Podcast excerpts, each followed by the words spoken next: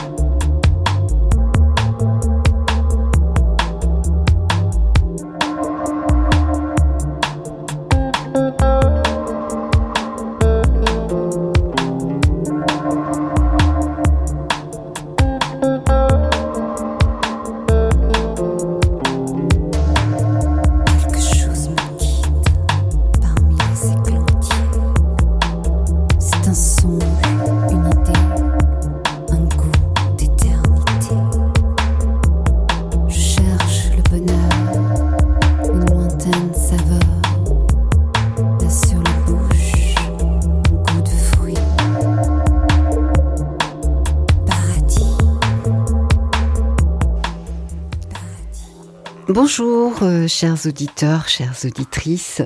On se retrouve aujourd'hui pour un thème sur le kinomichi, un, art du mouvement très fluide. Je vous propose une rencontre avec Takeharu Noro pour la semaine commémorative du 13 au 19 mars, des 10 ans depuis la, la disparition de Maître Masamichi Noro Sensei. Euh, donc on va commencer par glisser doucement euh, vers cette thématique avec le morceau de- avec Rai Kuder et Ali Farka Touré.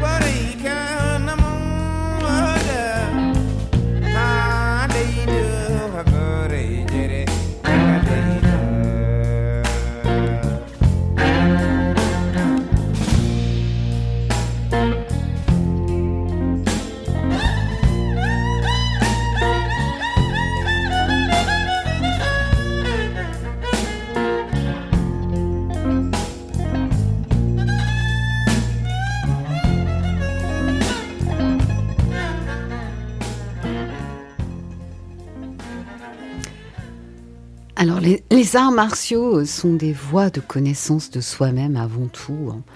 Et euh, dans cette émission, je vous fais découvrir cette dimension interne. Et la dernière fois, la dernière émission, on a rencontré euh, Manon Soavi qui parlait euh, du maître Itsuo Tsuda, qui était un ami de Maître Noro dont on va parler aujourd'hui. Et on a vu comment la pratique de cet art martial, en l'occurrence c'était la- l'aïkido, pouvait aussi amener à, à repenser la société elle-même. Alors aujourd'hui, je suis très heureux d'accueillir euh, Takeharu Noro pour nous parler euh, de Maître Noro, un maître qui a beaucoup compté pour moi. Alors tout d'abord, je vais vous demander euh, bonjour Takeharu Bonjour Louise. et je vais vous demander de vous présenter. Bien, merci beaucoup pour euh, cette invitation à laquelle euh, je suis très heureux de répondre pour une première. Parfait. Voilà, elle se, elle se pose, euh, elle se pose dans un instant très particulier parce que ça fait maintenant dix ans que euh, Maître Noro, euh, Maître Noro Masamichi, mon père, voilà, il a différents, diffé- différents noms pour moi intérieurement que, euh, que je fais vivre chacun pour, pour sa part. Qui était Maître Noro? C'est c'est d'abord quelqu'un qui est encore éminemment vivant Mhm. et qui, euh, qui a initié euh, une voie, qui a, il a pris, euh, disons, auprès de son maître, maître Ueshiba, toute la, toute la tradition du Japon, une pratique déjà en évolution, déjà révolutionnaire pour son temps, et il l'a amenée en France et a continué à la faire vivre, à la faire évoluer et à y trouver une dimension d'élévation pour, pour les hommes et les femmes à l'époque du XXe siècle et très en avance sur son temps. euh, c'est très pertinent aujourd'hui, voilà la pratique. Très bien. Alors, pour les, les personnes qui ne connaissent pas, euh, euh, pouvez-vous euh, nous présenter alors euh, dans Maître Oishiba? Alors, Maître Ueshiba, c'est toute une histoire déjà. Je, je pense qu'il il mérite, euh, il mérite pour lui plusieurs, euh, plusieurs émissions. C'est d'ailleurs, euh, il a été le maître de, de Maître Tsuda. C'est ce qui a, c'est ce qui a révélé l'amitié entre Maître Noro et Maître Tsuda. C'était, c'était pas par hasard. Et, euh, les deux sont inscrits dans une, euh, comme tous les grands maîtres, euh, les voix fusent. Les, grands maîtres, comme Maître Ueshiba, ils ne, s'approprient pas leurs disciples. ils définissent pas de, carcan rigide à imposer aux disciples, à suivre comme un livre de règles, on va dire, Oui. mais plutôt révèle euh, l'intérieur et nourrit la voix, ce qu'on appelle la voix, le michi, le do. Alors, euh, Maître Ueshiba, il a, pour, pour faire simple, euh, il est né euh, au, au 19e siècle. hein. Donc il a, il a hérité de, de ce Japon, de la tradition, de ce Japon qu'on appelle Edo, à l'époque où, pendant deux siècles et demi, le Japon était fermé. Oui. Personne n'avait le droit de rentrer, personne n'avait le droit d'en sortir, et euh, voilà, le, shogun euh, condamné à mort l'entrée et la sortie, ce qui fait que le Japon est d'une certaine façon euh, resté un peu à l'écart du monde, à l'écart des, des évolutions, euh, et a pu se consacrer à, à l'art, je pense, à la, à la vie. Hein, C'est ce que Maître Neuro nous disait souvent, c'était une époque de paix. Et dans cette époque Edo, naturellement, ce qui précédait, c'était une, une période de guerre, parce que pour préparer la, la paix, il faut parfois euh, mettre en place euh, les choses, mettre en place une autorité, ce qui a été possible. Et donc ce Japon qui, euh, qui a vécu la paix, de mettre en disciple, malgré tout, on continue à se, à se transmettre les, les arts martiaux qu'on dit, qu'on dit martiaux, voilà, qui, qui venaient, disons, euh, qui ont commencé à être recherchés, euh, transmis euh, il y a mille ans, on va dire, hein, avec les arts du sabre, les arts euh, des anciens jujutsu, que, voilà, que les maîtres, d'armes se transmettraient. Comme ça. Alors, Maître Oshiba, il arrive là-dedans et il reçoit d'un homme qui s'appelle Sokaku Takeda, euh, le, ce qu'on appelle l'aikijutsu, c'est-à-dire l'aïkido ancien. Un aïkido qu'on dit euh, martial, qu'on dit euh, très lié à une forme proche de ce qui se faisait euh, à l'époque d'une guerre. Et Maître Ueshiba était un homme rayonnant, spécial, qui, était spirituel, reconnu pour sa spiritualité, bien au-delà de, du cercle, du petit cercle martial finalement. Et euh, son aiki euh, jutsu a évolué vers ce qu'on appelle l'aïkido, c'est-à-dire qu'on dit que le jutsu, qui était euh, l'art guerrier, il évolue vers euh, ce qu'on appelle un, un do, Une voix. une voie, une voie d'élévation pour les pratiquants. Il aimait dire que l'art, son, son art, c'était la réalisation de l'amour. Ce Oui, oui, oui, c'est vrai. C'est vrai. c'est ce que mon père découvre Mm. alors qu'il a à peine euh, voilà, une vingtaine d'années et euh, engagé, euh, engagé à, à Tokyo dans des études de médecine. Alors, il est, mon, mon- oui, ça fait rire. Quand on a connu Maître Noro, ça fait rire. Mais bon. Il est le, le dernier enfant de sa fratrie. Il a deux grandes sœurs. Son père, c'est un, on va dire, un entrepreneur dans le génie civil euh, dans le nord du Japon, la ville de Aomori, la forêt bleue. Et euh, il avait des, des hautes responsabilités. Alors ça, c'était mon grand-père, qui s'appelait Yoshikatsu, qui était, chargé de, construire, euh, c'est ce qui, ça a été un de ses accomplissements de vie, alors c'est ce qu'on raconte aujourd'hui, euh, le, le Gunkan, le, grand port de guerre. euh, il y en avait trois au Japon, de la ville d'Aomori. Et, donc mon père était censé succéder à toutes ces affaires et il n'était pas du tout orienté entrepreneuriat, diriger des hommes, euh, conduire une flotte de camions pour, euh, pour déplacer les murs et les montagnes. Alors, euh, ben, mon grand-père l'a envoyé à Tokyo pour ses études de médecine en se disant, bon, au moins on, en- on fera de lui un médecin, c'est toujours bon d'avoir un médecin dans la famille, et puis en temps voulu, euh, l'éducation faite, euh, il reprendra les rênes de la société familiale. Et euh, voilà, manque de bol pour euh, le grand-père, euh, maître Noro, qui était alors le, jeune Masamichi Noro à l'époque, étudiant. Il, croit sur sa route maître Ueshiba, et nous dit-il, la vue d'un seul de ses mouvements, son, destin de vie a, changé. Et c'est comme ça qu'il s'est engagé dans l'aïkido. Il allait voir ses parents. Son père a naturellement refusé. Il lui a dit, écoute, papa, de toute façon, je n'ai besoin que d'un fouton et d'un bol de riz pour devenir Uchideshi, c'est-à-dire euh, disciple à demeure de maître Ueshiba. Euh, ma voix est là. Et bon, c'est comme ça qu'il a, qu'il a un petit peu dit au revoir à son père, parce qu'ils ne se sont pas tellement rabibochés de cette histoire. Mais il a trouvé sa voix de cœur. Et euh, toute l'histoire qu'on y connaît. Oui, c'est assez fascinant. Euh, moi qui étais élève de votre père, euh, je me souviens qu'il nous racontait des anecdotes du temps où il vivait avec Maître Ishiba. Ouais. C'était toujours euh, merveilleux quoi, Mm. d'entendre ça. Et donc le dojo de Maître Ishiba était à Tokyo ou dans la région? Alors, euh, disons qu'il avait, euh, je pense, comme un, un- un petit. un, un lieu de, re- de recueillement assez fameux qui s'appelait Iwama, où un, de ses, un de ses disciples l'accueillait. Et euh, voilà, un petit peu en, campagne de, Tokyo. Et c'était un lieu où, lorsqu'on a une pratique intérieure, il est important de se ressourcer avec la nature. Euh, et d'un autre côté, euh, comme un tenant, un tenant nécessaire, ce, Tokyo qu'on appelle le Hombu Dojo, qui est toujours au même endroit aujourd'hui. Alors c'est un, un très beau bâtiment qui a été, qui a été construit en, plein centre de Tokyo, mais à l'époque où mon père y pratiquait, on était encore dans ces, ces, vieilles maisons en bois, ces tatamis en, paille. Voilà, on était encore dans, à l'époque de la transition.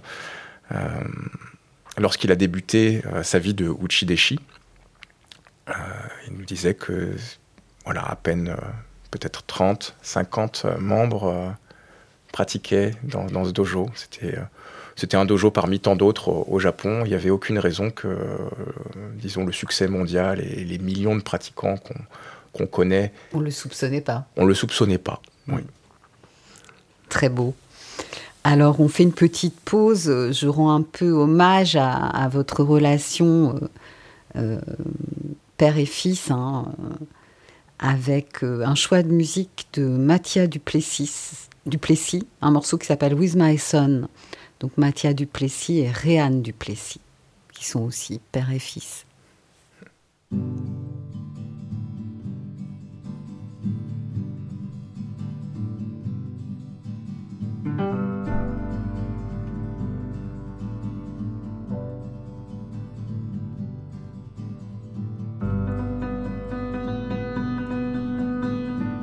Vous écoutez à l'YFM 93.1.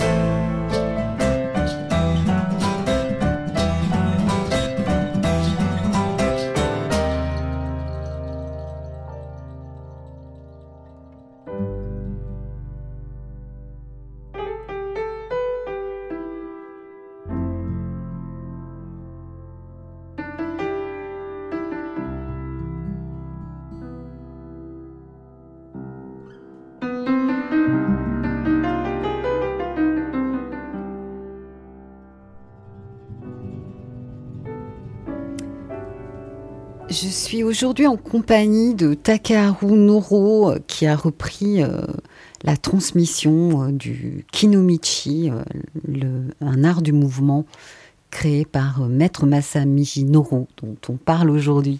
Alors on en était à la rencontre de, de Maître Noro avec Maître Ushiba à sa période où il est disciple. Vous aviez quelques anecdotes? Oui, alors on, on replonge un petit peu dans le passé, puis c'est ce passé euh, qui, est, qui est relaté, qui a été relaté sur les tatamis par, euh, par Maître Noro lui-même, et euh, qui, qui était toujours vivant de, de transmission pour les disciples. Voilà, les histoires et les anecdotes étaient toujours euh, Mm. bien choisies, et elle- je pense qu'elle visait euh, à non pas à retranscrire une vérité, mais à, à faire vivre quelque chose dans les cœurs qui, voilà, comme aujourd'hui, euh, lorsqu'on se rencontre, pourrait, pourrait continuer à vibrer. Alors une des anecdotes assez fameuses euh, qui, qui nous parlait, parce qu'il était, euh, il était devenu donc Uchideshi, mais peut-être un peu plus, on, a, on appelait ça Otomo.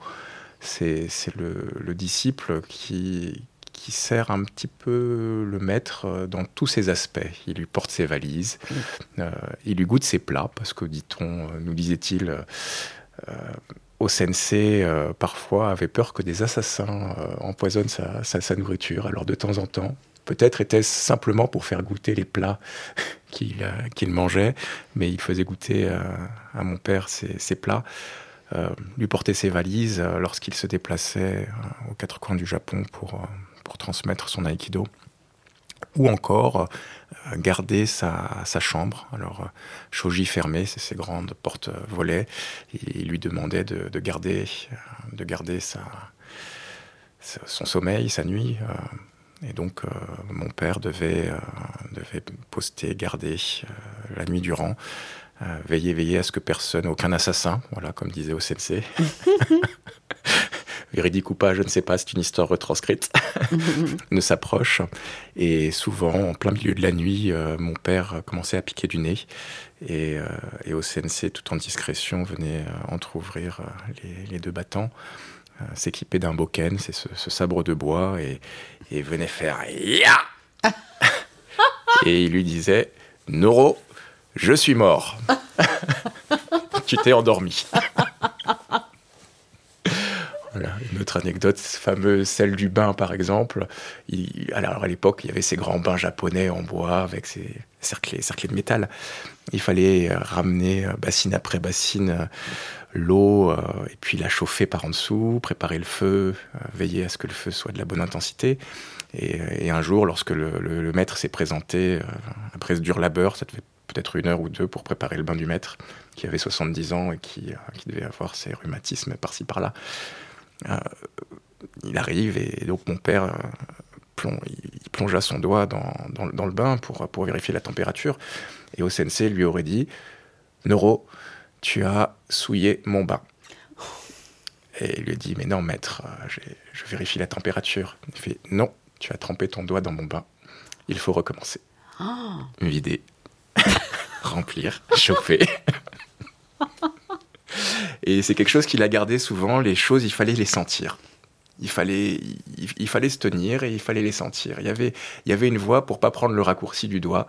Et ça, c'est une éducation de la vie et des choses. Alors peut-être que ça, ça appartient pas nécessairement euh, au domaine de la technique et de la pratique, mais intérieurement, c'est ce, ce- ce niveau de, de conscience des choses, comme euh, goûter de la musique, goûter un plat, de présence. être digne lorsqu'on se lève le matin, lorsqu'on lorsqu'on se meut dans la ville. Mm. Euh, tout ça est fait avec le corps et euh, ça demande un- une certaine attention pour que l'évolution, peut-être le, le- le dos, le michi, la voix, pour que tout ça se mette en, en action. Voilà. Sans cette conscience, euh, peut-être que l'humanité, elle, elle s'avachit, elle s'écroule.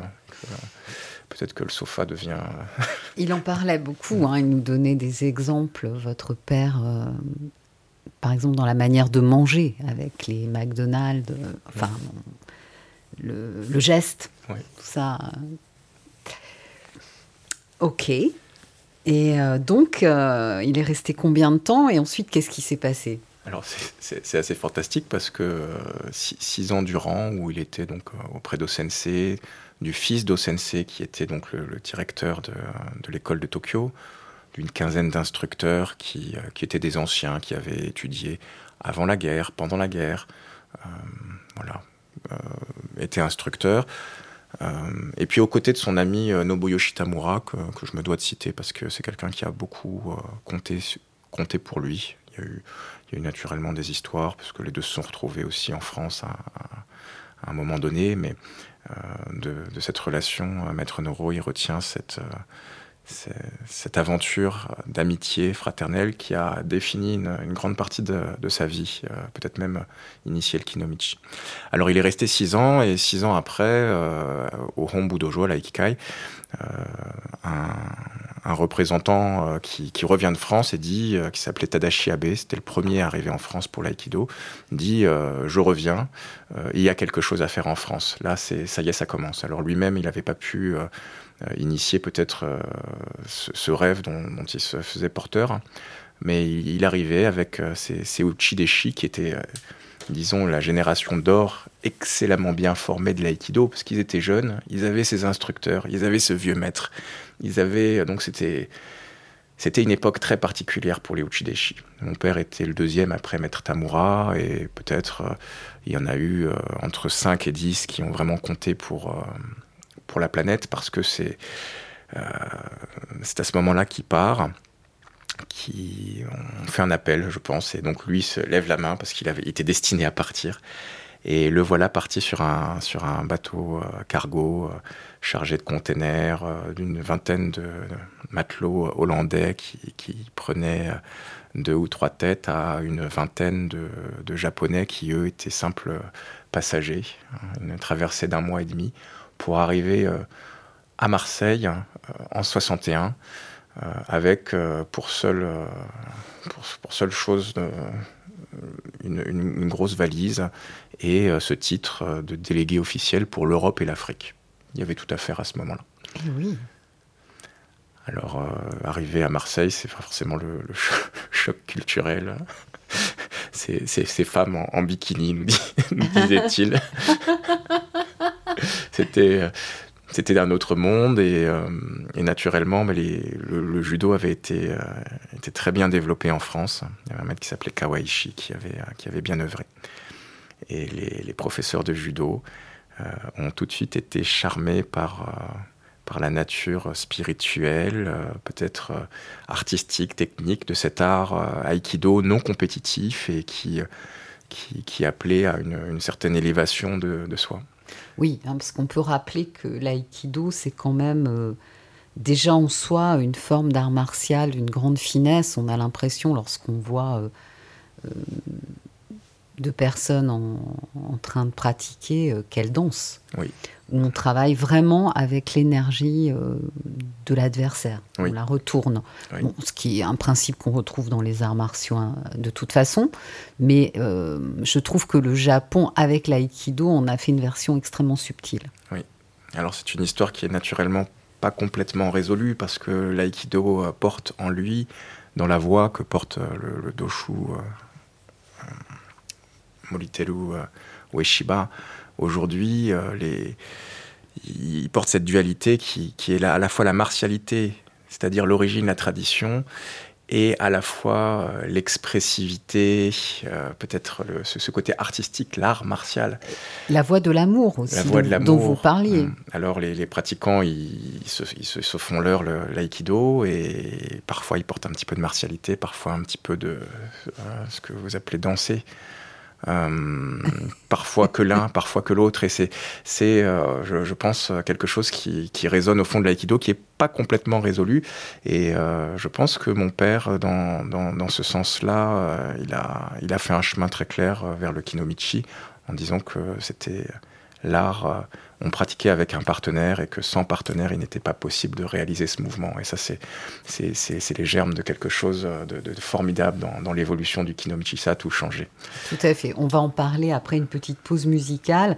On évoquera aussi quelque chose qui est fondamental pour moi avec Maître Noro et que vous avez euh, vous-même, que vous incarnez vous-même, ce qui me réjouit profondément, c'est la joie. Alors, euh, pour continuer à se mettre en joie, on va écouter le morceau Crazy Horse, euh, toujours Mathias Duplessis à la guitare, Guogan à l'érou, Alyosha Nickel Harpa et puis Maureen Cour.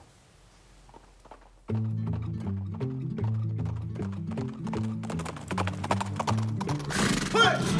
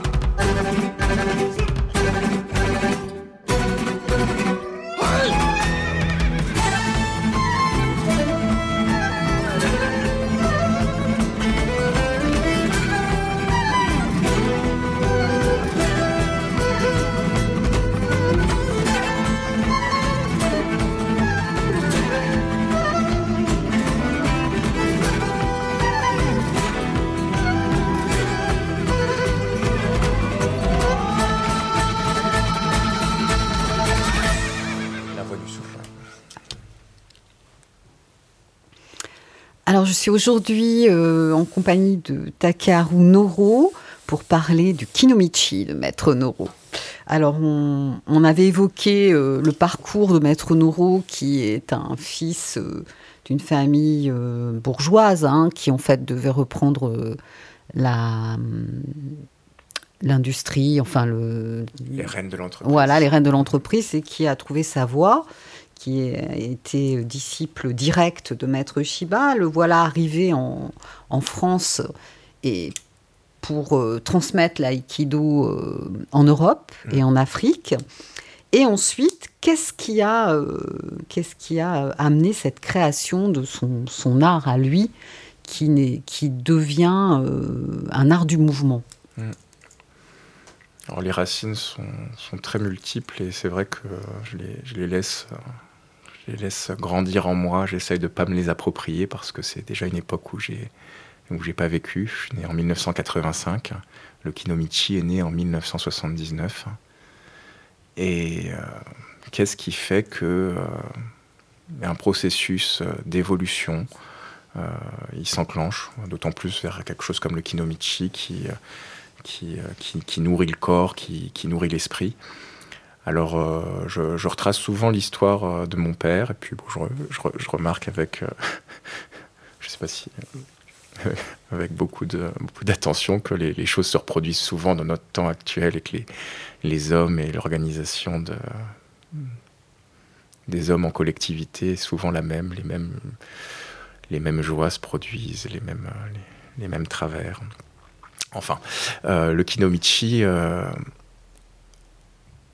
c'est une émergence de l'aïkido. C'est c'est une évolution de, de l'aïkido euh, de Maître Noro, qui est l'aïkido qu'il a fait pousser auprès de son maître. Ce n'est pas l'aïkido de son maître, c'est Osensei qui a pris ce jeune homme, qui a pris des jeunes hommes, des centaines de jeunes hommes, et qui a réussi à euh, en eux faire pousser euh, une, nature de mouvement, à faire pousser une compréhension, à les rendre autonomes, à les rendre très vibrants, très vivants. Lorsqu'ils sont arrivés euh, dans, les, dans ces différents pays, donc mon père a été initiateur, euh, en trois ans arrivé en, France, il y avait 250 dojos qu'il avait réussi à, à, inscrire rapidement sur une feuille de papier. Il faisait des stages par-ci, par-là, prenait sa voiture une, pour aller euh, le matin dans un, dans un dojo, euh, l'après-midi dans un autre. Il mourait de faim. Ah ouais. C'était difficile. Mais le, le, succès était là parce que euh, il avait cette petite feuille de papier, je pense, avec, euh, avec ce registre. Et, euh, et, trois ans plus tard, il a, il a notifié l'Aikikai, le Hombu Dojo, que, que, que des dojos, des dojos, des, des, centaines de dojos se, se, fondaient en France. Et je pense que c'est ce qui a enclenché le, le mouvement mondial de l'aïkido, parce que les autres uchideshi qui étaient à Tokyo et puis qui vivaient de pas grand-chose, de leur bol de riz et puis de la pratique, d'amour ouais. et d'eau fraîche, on va dire. et euh, sont, ont tous été envoyés à partir de là. Et c'est ces, ces jeunes uchideshi et pratiquants qui ont fait la différence. Alors il y a eu, il y a eu Maître Tada en Italie, euh, qui, d'ailleurs aujourd'hui est le doyen mondial de, de, de l'humanité de l'aïkido. Il, précède de deux ou trois générations tout le monde, parce qu'il n'y a, pas de pratiquants entre lui et, le deuxième, pas beaucoup. Mm -hmm. Et euh, cette semaine, il sort euh, un livre qui s'appelle euh, L'énergie du souffle. C'est toujours, toujours, toujours, aussi, toujours aussi vibrant. En, Allemagne, on a un homme qui s'appelle Maître Asai qui, qui, qui, a été délégué, un autre qui s'appelait Maître Chiba en Angleterre, Maître Yamada aux États-Unis, etc., etc. Et c'est ces gens-là qui ont développé l'aïkido. Et je pense que mon père, déjà pour le kinomichi, il lui fallait beaucoup d'énergie et beaucoup de force, l'assurance que tout irait bien. Ça, c'était euh, pour, pour, euh, pour s'affranchir des, euh, des, carcans anciens, des, des carcans traditionnels et, et, martiaux. Parce que tous ces maîtres se sont retrouvés un petit peu seuls dans les pays et ont dû construire par eux-mêmes avec leurs ressources intérieures. Et naturellement, les, les sensibilités sont pas les mêmes. Et euh, les, les, voix, euh, elles, elles, elle, elle s'embranche euh, à partir de ce moment-là. Alors, la mission du, fils de Maître Ueshiba a été de, de, ramener tout ça un petit peu de cohésion, parce que la mondialisation a, vraiment, ouvert l'aïkido dans, tous ses aspects. Alors, parlons maintenant du kinomichi lui-même. Quelle est sa particularité? Le kinomichi, je crois que beaucoup disent que c'est un accident de mon père. en 1968. Il faisait euh, donc en, voiture euh, Bruxelles-Paris et donc il est passé sous un convoi exceptionnel. Il a été euh, mis en charpie, laissé pour mort d'une certaine façon et il y a une résurrection dans son corps assez miraculeuse. Il a trouvé euh, intérieurement les ressources, le positivisme. Peut-être qu'il avait aussi une génétique particulière, mais euh, sans la pratique, je pense que c'était pas possible de se remettre de, quelque chose comme ça. Et, euh, et donc peut-être la conscience que, euh, n'est pas toujours jeune. Il ne s'agit pas toujours de montrer une, partie vibrante, acrobatique, puissante du corps, comme il a pu le montrer en tant que missionnaire. Mais peut-être que la nature même du mouvement, qui s'adresse à tous, lui rappeler son maître, elle, elle se doit d'être respectueuse dans, les fondamentaux même de ce qu'on transmet euh, aux disciples et qui font sien, qui font leur dans la pratique de s'ouvrir à une dimension d'accueil de l'autre, pas nécessairement de défense d'une attaque, accueillir une énergie, euh, apprendre à offrir, euh, l'énergie qui, circule dans son corps. Qu'est-ce qui circule dans mon corps? Le contacter. Est-ce que ça peut se développer vers l'autre? Apprendre à donner. Et donc la pratique à deux euh, de l'aïkido, elle, trouve une autre euh, une résonance à partir du moment où on parle de partenariat, de dons, d'accueil. Alors euh, naturellement, à l'époque, euh, l'aïkido de, de mon père euh, était pratiqué par des, des jeunes hommes, les jeunes fauves, on les appelait. Mhm. Et dès que le kinomichi a été, euh, a été euh, initié, les dimensions techniques ont pris un, ont pris un aspect secondaire. euh, et ce, ce qu'on appelle la relation, le contact à l'autre, le contact à soi-même, à son souffle intérieur, euh, tout de suite été mis de l'avant. Les femmes sont arrivées étrangement sur le tatami. hein. Oui, oui, il le disait souvent. Donc, euh, ce qu'il faut bien comprendre, je, dis ça pour les auditeurs, c'est euh, que c'est une pratique de, où on, est tout le temps en contact avec un partenaire. Donc, les deux énergies on- s'harmonisent. Et c'est très intéressant parce que le, maître tape dans ses mains, changer de partenaire. Et là, on expérimente que euh, parfois on est très bien avec quelqu'un et on n'est pas bien du tout avec quelqu'un d'autre, mais on fait un effort Mm. quand même, Mm. Mm. parce qu'on va changer de partenaire. Et c'est ce en quoi, à mon sens, il disait que c'était l'art du 21e siècle. Bah, c'est c'est très, euh, c'est très pertinent. euh, parce que changer de partenaire et être, euh, trou- trouver sa, sa résonance intérieure avec, avec tous. Et parfois, au début, lorsqu'on débute, euh, il n'est pas forcément aisé de, de se confronter à une énergie avec laquelle, euh, avec laquelle euh, notre corps, notre esprit nous dit Oula, il y a quelque chose qui ne va pas. Tu te sens pas très très bien et puis tu dois respirer avec cette personne en face de toi. Et ça pourtant, avec un petit peu d'expérience, on arrive à tenir ce moment et on arrive à, à évoluer de ce moment et à faire que notre esprit puisse être, euh, puisse être véritablement en relation avec tous. Oui, comme disait euh, Manon Soavi euh, lors de la dernière émission, hein, à propos du, de l'aïkido de Tsuda, euh, la mince, j'ai un, je sais plus ce que je voulais dire. Bon, désolé. Où il était lié au souffle, c'était des écoles, des écoles sœurs, je pense, avec Maître Tsuda. Il n'était pas, pas tellement orienté sur la technique et de, de ce qu'on m'a raconté. Et, le souffle, le souffle intérieur était, était nourri et c'est ce qui permettait euh, euh, aux pratiquants de d'être en, en relation avec ce qu'on appelle le cosmos ou l'ex- l'extérieur. Oui, c'est ça. Oui, c'est vrai. Il, a, il accordait une importance euh, importante à, à la respiration. Et je crois qu'il s'entendait bien avec mon père sur ce, sur ce plan-là, parce que l'aïkido a pris un tournant très technique où euh, il fallait connaître de plus en plus de mouvements de ci, de là, et naturellement, ça fait pousser euh, une, une frénésie, comme la frénésie moderne, on va dire, qui, qui à un moment donné euh, montre et pointe le, le- le bout de la fin du système, la fin du corps, la fin de l'esprit, la fin de, la fin de l'art presque. Alors, il y a une photo de votre père, d'ailleurs, dans leur dojo. Ah oui, magnifique photo où il a les deux bras Mm. vers le ciel. Mm. Alors euh, peut-être que je vais retrouver euh, ma... le commentaire que je voulais faire durant la pause musicale. Euh, À nouveau, Mathias Duplessis, on écoute le morceau Sambarai.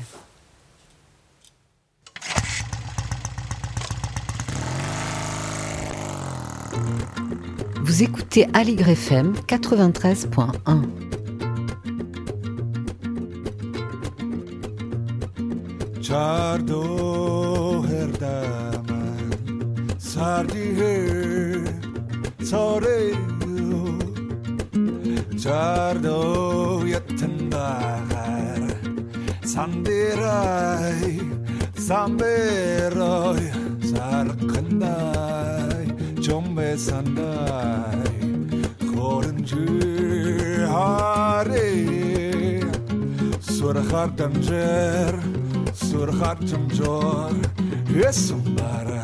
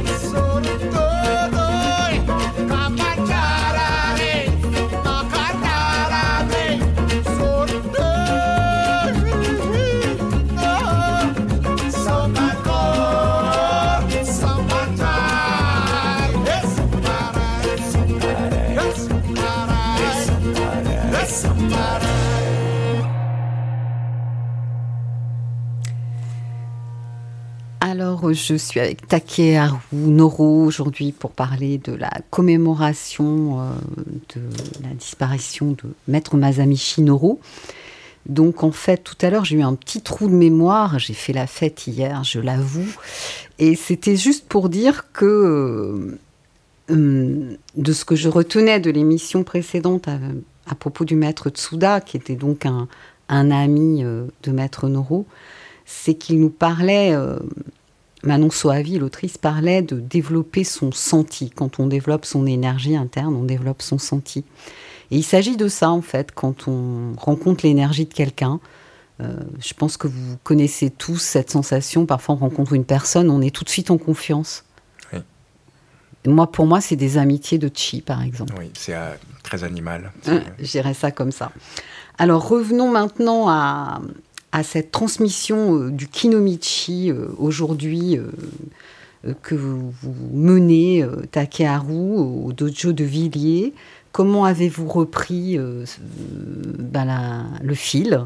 Et puis, parlez-nous un peu de votre expérience. Mmh. C'est délicat un petit peu de se raconter.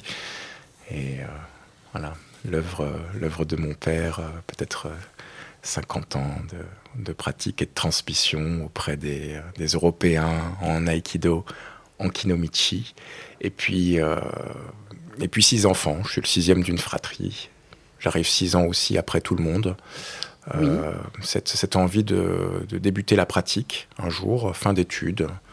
Euh, j'ai été, transporté à, à, Singapour. Ma vie commençait là-bas. Elle était bien. Elle était elle était belle et vibrante, pleine de promesses, mais euh, avec, le, avec un goût en moins, euh, le goût de peut-être ne pas faire quelque chose pour lequel euh, j'avais un appel. Donc je suis revenu à Paris et je suis allé voir mon père et je lui ai dit j'aimerais j'aimerais monter sur les tatamis. Mais tu avais vous aviez pardon étudié quand vous étiez enfant, il vous a initié, comment ça s'est passé? Ça a toujours été dans la famille mais pas, pas directement la, la pratique du kinomichi l'énergie, le mouvement, la pensée, mhm.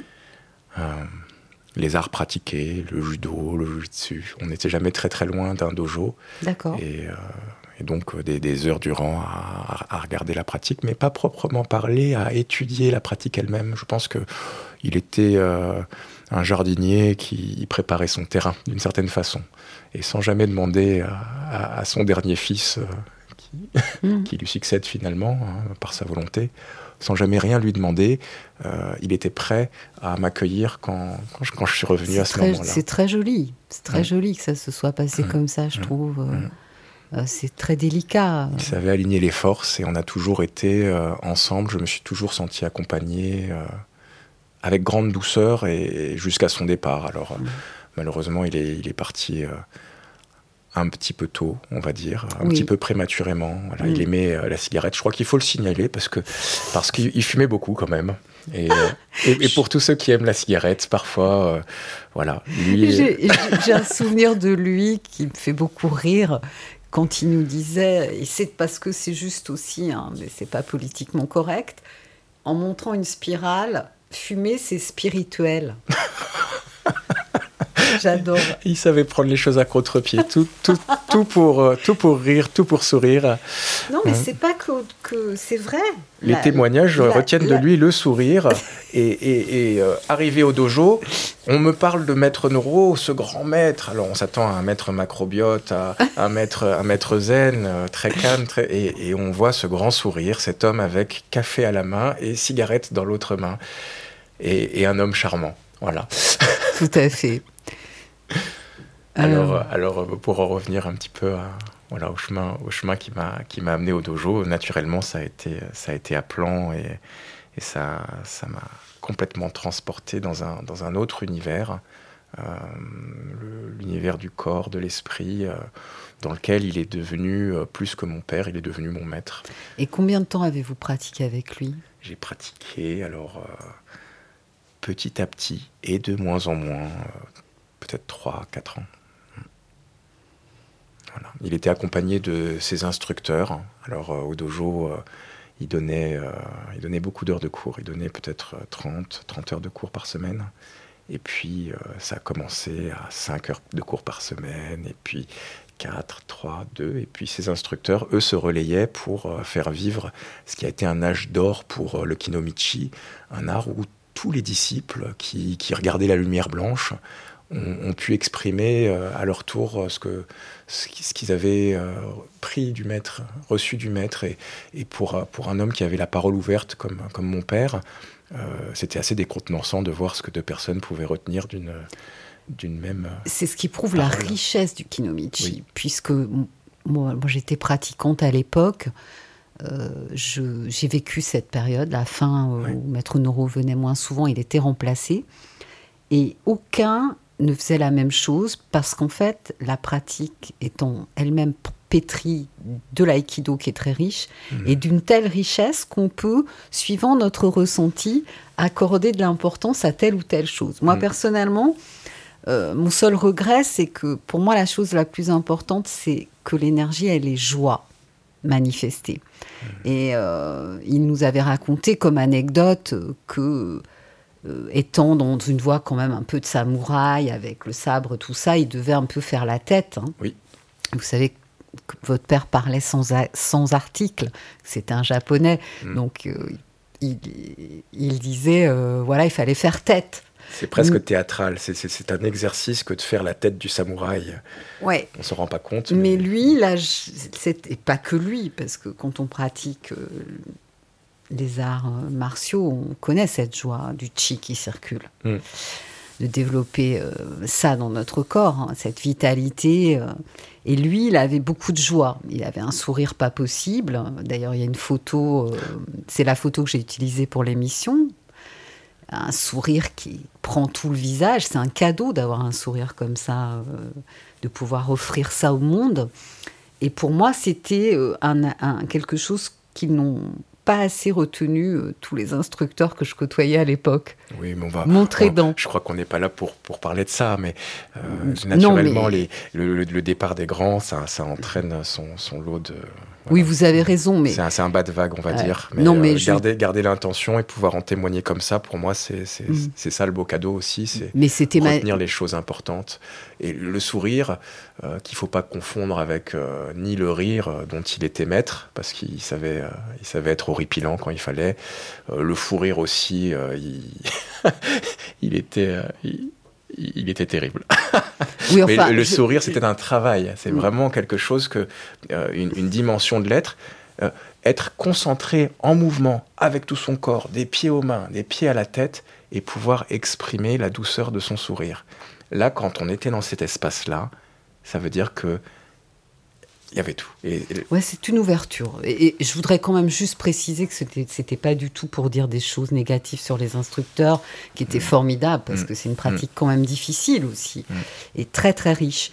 Mais bon, voilà, moi je, je trouve que lorsqu'il nous disait montrer dents, euh, c'était un enseignement Oui. important du Oui. Kinomichi. C'est ce ça que fait je voulais partie de l'ADN, oui, Mm. tout à fait. Alors, on peut, on peut souligner son. son, son- c'est pas un triptyque, c'est euh, c'est- cinq volets. Cinq volets ou quatre volets. Il y en avait un qui était la spirale, parce que développer les spirales du corps. L'autre, c'était la souplesse, parce qu'il fallait être conscient du qui qui circule entre ses pieds et sa tête, à travers tout le corps. Oui. Quelque chose dont on nous avait éloigné. Et puis les deux volets, euh, deux volets assez, assez intéressants, qui, qui font partie vraiment de la nature du Kinomichi, c'est le sourire. C'est révolutionnaire de dire le sourire. C'est pour ça qu'on dit que c'est le 21e siècle. Mm. On pratique pas pour faire la tête. Et le dernier, c'est le sexy. Voilà, apprendre à être sexy. Et certainement, vous vous en souvenez. Évidemment, il nous donnait comme exemple Marilyn Monroe. Malheureusement, on n'a pas le temps. Aïe. Le technicien m'indique que c'est la fin de l'émission et on n'a pas eu le temps de parler de votre mère, un personnage remarquable qui a des actions à l'hôpital Saint-Antoine, qui fait faire du boken à, à des personnes qui ont été victimes de violences. Euh, Il y a un très beau documentaire qui a été fait à ce sujet, que j'ai eu l'occasion de voir. Euh, pour pratiquer le kinomichi aujourd'hui, euh, on peut aller au dojo de Villiers. Oui, boulevard des Batignolles. Voilà, on mettra un lien sur le, le podcast. Et puis, euh, ben, vous aviez une phrase. euh, je vous laisse terminer par cette phrase. J'aurais- autant aimé parler du, du père breton qui a, qui a beaucoup compté pour moi. Bon, il faudra qu'on refasse une émission alors. Je, je- je finirai juste par euh, une, une petite citation qui m'a été transmise par euh, Georges Lamarck Chihan et euh, qui, euh, qui, qui m'accompagne et que je souhaite accompagner spécialement aujourd'hui parce qu'il traverse aussi des, des moments difficiles. Pour sauver notre espèce, il faut donner au devoir plus d'importance que celle que l'on accorde au droit, que celui qui veut aimer se pré- préoccupe d'abord d'être aimable, et celui qui prétend au respect d'être d'abord respectable. Merci beaucoup, euh, Takaharu Noro, pour votre venue et pour ce partage. Euh, on se retrouve pour une prochaine émission Respiration le 17 mars avec euh, le thème suivant, se relier. Ce sera une rencontre avec Martine Larba pour parler de son livre Relier corps-esprit, Taoïsme et philosophie indo-tibétaine aux éditions Almora. Et cette émission sera illustrée par une programmation musicale euh, autour de la chanteuse Rosemary Stanley. Un grand merci à Amazir Hamada In Guest pour la technique aujourd'hui. Bonne journée à toutes, à tous. Cinq minutes pour respirer. Cinq minutes pour s'aérer.